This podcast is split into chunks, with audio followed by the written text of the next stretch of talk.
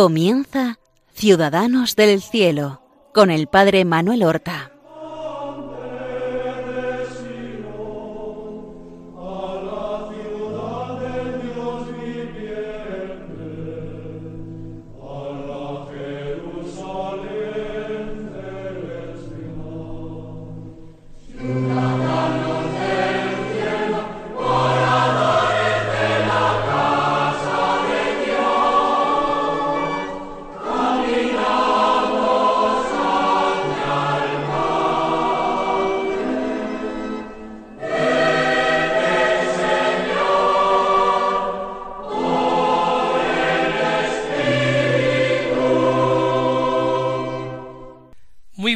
Días, queridos y santos oyentes del programa Ciudadanos del Cielo, un programa que realizamos para dar a conocer la vida y las virtudes de nuestros hermanos los santos, y de esta manera estimularnos a nosotros mismos para que renovemos con empeño nuestra decisión de seguir este camino de la santidad. Llevamos dos programas hablando de los beatos Francisco y Jacinta Marto, que vieron a la Virgen María en Fátima en el año 1917, justamente hace cien años. El pasado mes de febrero celebrábamos la fiesta de los beatos, que es el día veinte del mes pero cada día trece, particularmente de mayo a octubre, recordamos estas apariciones de la Virgen en Fátima. Quedamos narrando la segunda aparición de la Virgen y vamos directamente a hablar de la tercera aparición que quizás fue la más importante de las seis apariciones. Digo la más importante porque en ella la Santísima Virgen reveló a los niños tres secretos, de los cuales en su momento no se dijo ninguno, y lo menos veinte años más tarde, o veintitantos años más tarde, Lucía reveló dos de ellos, y solamente en el año dos mil la Santa Sede, con motivo de la beatificación de los pastorcillos, consideró oportuno, conveniente, dar a conocer el tercer secreto. Los niños fueron a Coba Iría también el 13 de julio. Lucía no había querido ir, porque había sufrido muchísimo después de la segunda aparición. La madre de Lucía, Rosa, María Rosa había ido a ver al párroco para tratar de que éste influyera en su hija y reconociera ésta que era una mentira lo que estaba contando. El párroco había interrogado a Lucía y se había extrañado de que la Virgen se apareciera a los niños solamente para recomendar el resto del rosario. Eso no era ninguna novedad. Ya el rezo del rosario era una devoción común en la iglesia, y en aquel tiempo y en aquella sociedad todavía con cierta frecuencia, aunque no fuera diaria, se rezaba el rosario en familia. La Virgen en Lourdes ya había aparecido rezando el rosario, y Bernadette había rezado el rosario con la Virgen, a cuento de que aparecerse María para esto y precavido, el párroco pensó que sí podía tratarse de algún engaño diabólico. A su juicio, Lucía no mentía, era una niña muy recta, muy recta. Pero ¿y si era engañada por el demonio que se transfiguraba en ángel de luz para engañarlos? Lucía había sufrido de parte de su madre castigos y ella decidió no ir en julio a Coba de Iría.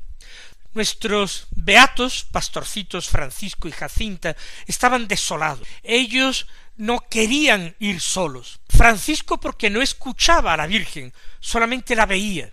Y Jacinta era muy pequeñita. y no hablaba con la Virgen, dejaba a Lucía ser portavoz en estos encuentros. Sin embargo, llegado el momento, Lucía sintió una moción interior para ir, y en el último momento se puso en camino a encontrarse con sus primos. En aquella tercera aparición se juntaron ya en Cova de Iría dos o tres mil personas, una cantidad extraordinaria de gente, pero que pisoteaba algunos cultivos que había allí. Para la familia de Lucía y de otras personas que tenían propiedades en Cova era un desastre. La aparición al principio se desarrolló sin ningún imprevisto. La Virgen volvió a repetir su deseo de que continuaran viniendo los días trece de cada mes, de que continuaran rezando el rosario en honor de Nuestra Señora del Rosario para conseguir la paz en el mundo y la terminación de la guerra. Estamos durante la Primera Guerra Mundial y Portugal había entrado finalmente en guerra. Lucía le pidió a la Virgen que les dijera ya abiertamente quién era ella y que hiciera un milagro para que la gente se convenciera de que ellos no eran unos mentirosos. Y la Virgen les respondió Continuad viniendo aquí cada mes. En octubre te diré quién soy yo y lo que deseo, y realizaré un milagro para que todos vean y crean. Esto puso muy contentos a los niños, se sintieron muy confortados de que en octubre la Virgen iba a convencer a tantos incrédulos. Lucía hizo después varias peticiones que le habían encargado la Virgen, pidiendo la curación de algunos enfermos, concretamente el hijo paralítico de una señora que llamaron María da Capeliña, porque es la que hizo más por la construcción de la capillita en el lugar de las apariciones y recoger limosnas, una mujer muy, muy entregada. Y su hijo único era tullido, y le pidió a la Virgen la curación, pero la Virgen le dijo que no lo curaría, pero que si rezaba el rosario todos los días, le daría medios de vida, que era lo que le preocupaba a su madre. Cuando ella y su marido faltaran, ¿qué sería de su hijo? De hecho, este hijo, que volvió a andar con dificultad, fue el primer sacristán de Fátima hasta su muerte, y se ganó la vida y el sueldo de esta manera como sacristán en Fátima. Entonces tiene lugar la primera de las grandes revelaciones, el primer secreto que los niños no cuentan. Y es que María, como en las dos primeras apariciones, abrió sus manos, de sus manos, de la palma de sus manos, brotó una luz fuerte. Pero a diferencia de las dos primeras veces en que esta luz como atravesaba a los niños, y los niños se veían a sí mismos sumergidos en esa luz que era Dios, en este caso esa luz que brotaba de las manos de la Virgen, dio en la tierra, y entonces ven como una especie de mar de fuego, tienen una revelación eh, terrible del infierno, como un horno encendido y las almas de los condenados que flotaban en aquel incendio, oyen gritos de desesperación, gemidos. Esto realmente aterrorizó a los niños. La foto que les hicieron después esta aparición tienen sus rostros desencajados y particularmente a Jacinta, que era muy pequeña, aquello lo traumatizó verdaderamente. Pero, ¿cómo es que entonces la Virgen hizo semejante cosa? Escuchemos qué dijo la Virgen después de haber tenido aquella terrible visión.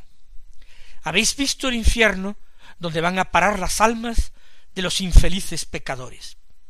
Para salvarlos Dios desea establecer en el mundo la devoción al Inmaculado Corazón. Si así se hace, se salvarán muchas almas y habrá paz. La guerra va a acabar. Pero si el mundo continúa ofendiendo a Dios, otra guerra peor comenzará en el reinado de Pío XI.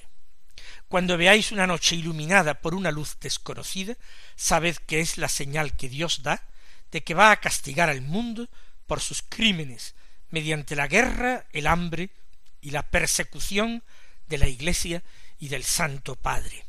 ¿Por qué la Virgen en primer lugar muestra de una manera simbólica, pero visual, el infierno a los pastorcillos? No para asustarlos con su propia condenación.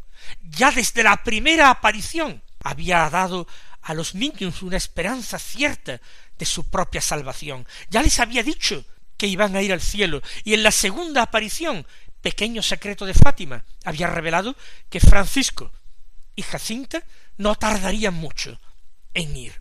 La contemplación del infierno llena el alma de aquellos niños de un deseo apostólico fortísimo. No es que ellos tengan miedo de ir al infierno. Lo que ocurre es que se sienten profundísimamente conmovidos por la suerte de las personas que se condenan. Ellos desearían que nadie se condenara y están dispuestos a hacer lo que sea para salvar almas. Esto fue particularmente llamativo en la pequeña Jacinta. La piedad de estos niños ya no consiste simplemente en ser buenos, rezar, perfeccionarse, sino salvar almas, convertir pecadores.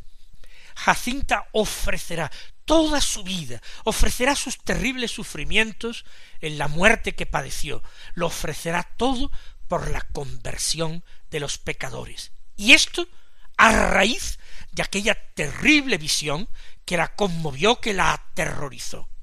Salvar almas.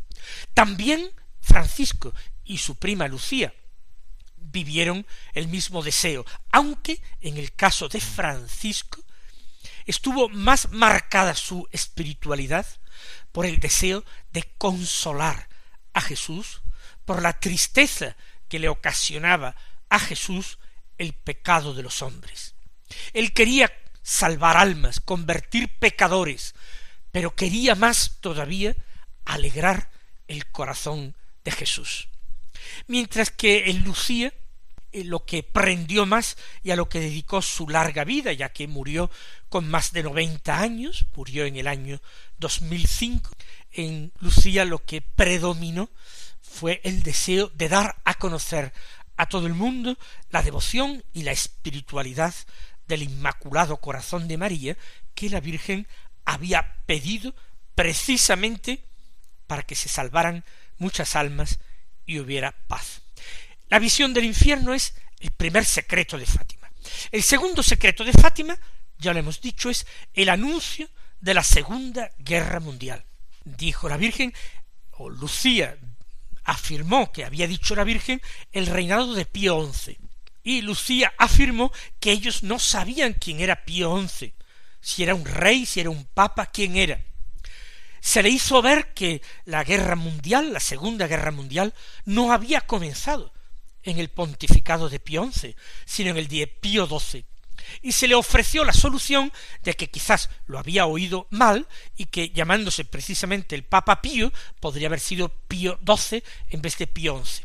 Pero Lucía se mantuvo muy firme hasta su muerte que ella había escuchado el reinado de Pío XI se entiende porque aunque la declaración oficial del comienzo de la guerra tuvo lugar precisamente en el pontificado de Pío XII, fue al final del pontificado de Pío XI cuando Hitler comenzó su política expansionista y a invadir territorios y a anexionar territorios. Y eso eh, se consideró o lo consideró Lucía, o a través de la Virgen, el comienzo ya de las hostilidades, el comienzo de la guerra. Pero el anuncio de esta Segunda Guerra Mundial es una guerra, un anuncio terrible. Está condicionado a que se continúe ofendiendo a Dios. Y de hecho, no se tomó en serio durante mucho tiempo el mensaje de Fátima. Pidió María la consagración de Rusia no hablo del mundo, sino particularmente de Rusia al Inmaculado Corazón de María. Pidió la comunión reparadora de los primeros cinco sábados y aseguró que si se aceptaba su petición, Rusia se convertiría y que habría paz, pero que si no, Rusia esparciría por todo el mundo errores. Por supuesto, se referiría al marxismo. aunque los niños no sabían de qué se tratara. Es terrible considerar cómo la última aparición de la Virgen fue en el mes de octubre de 1917 y que precisamente en ese mes de octubre fue la revolución comunista en Rusia. Fue el comienzo de lo que sería el régimen soviético que se prolongaría aproximadamente por setenta años, algo más de setenta años en Rusia. Sin embargo, hay una tercera parte del secreto que no se descubrió entonces y que vino a continuación de ese anuncio de Rusia desde donde se esparcirían errores a través del mundo y provocarían más guerras y persecuciones.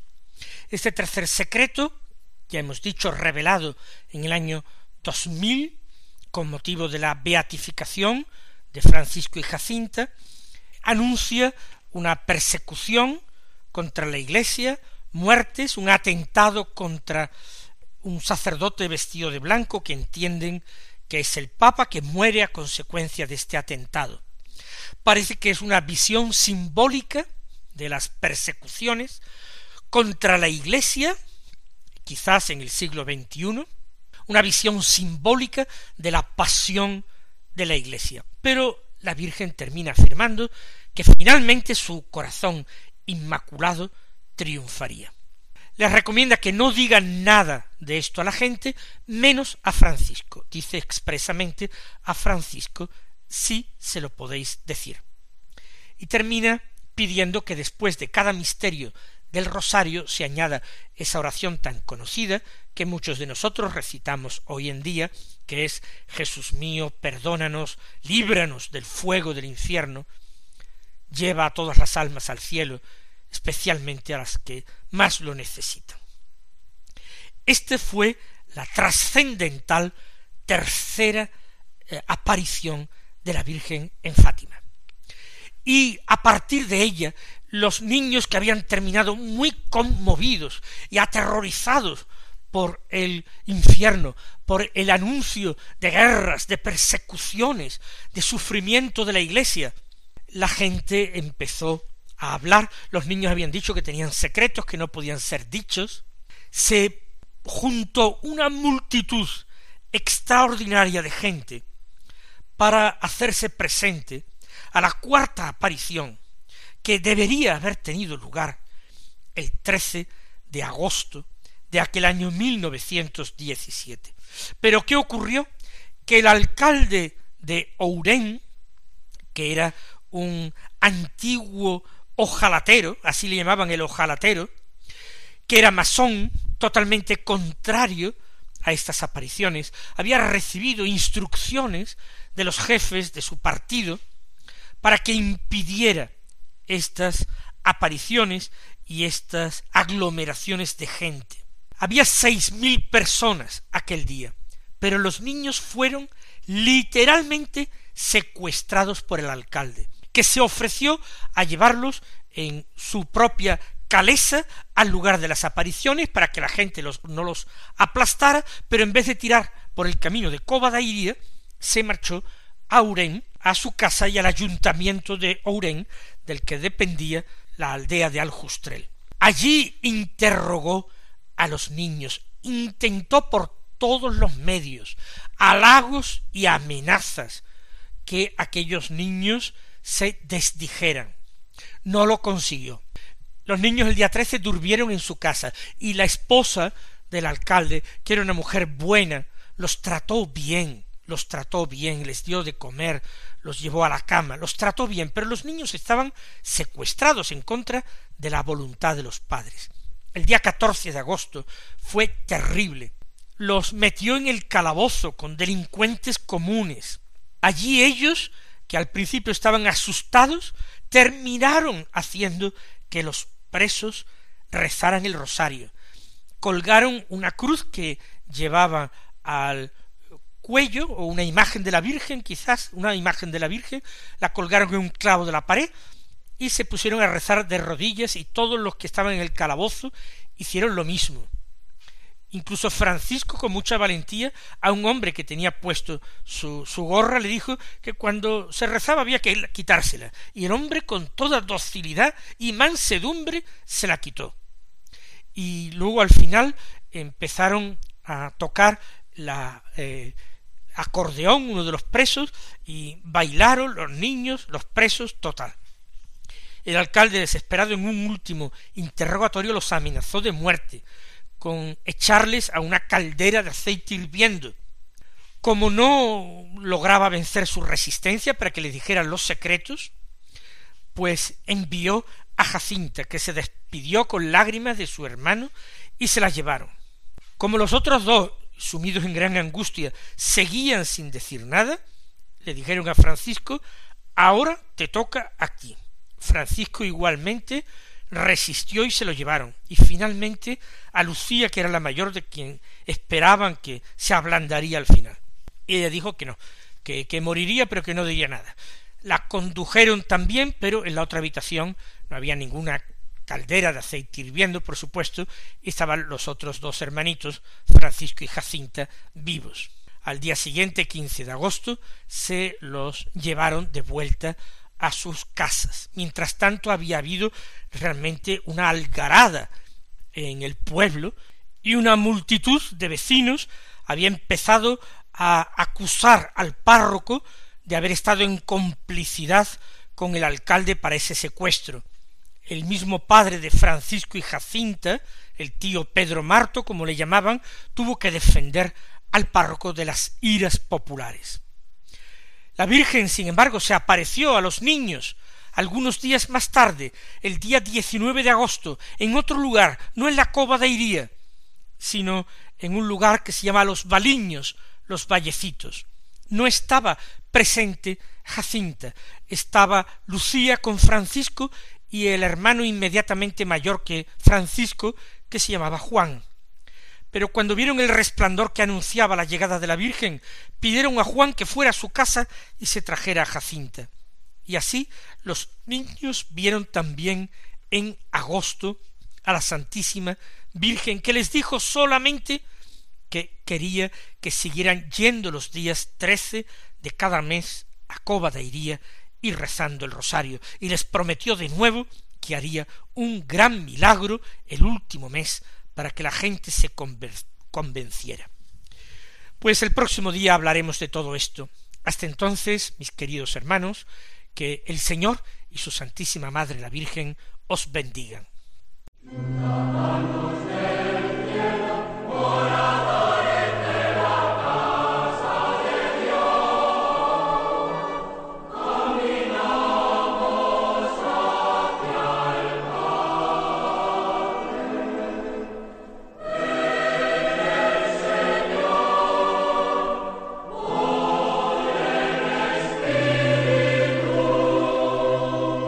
Han escuchado en Radio María Ciudadanos del Cielo con el Padre Manuel Horta.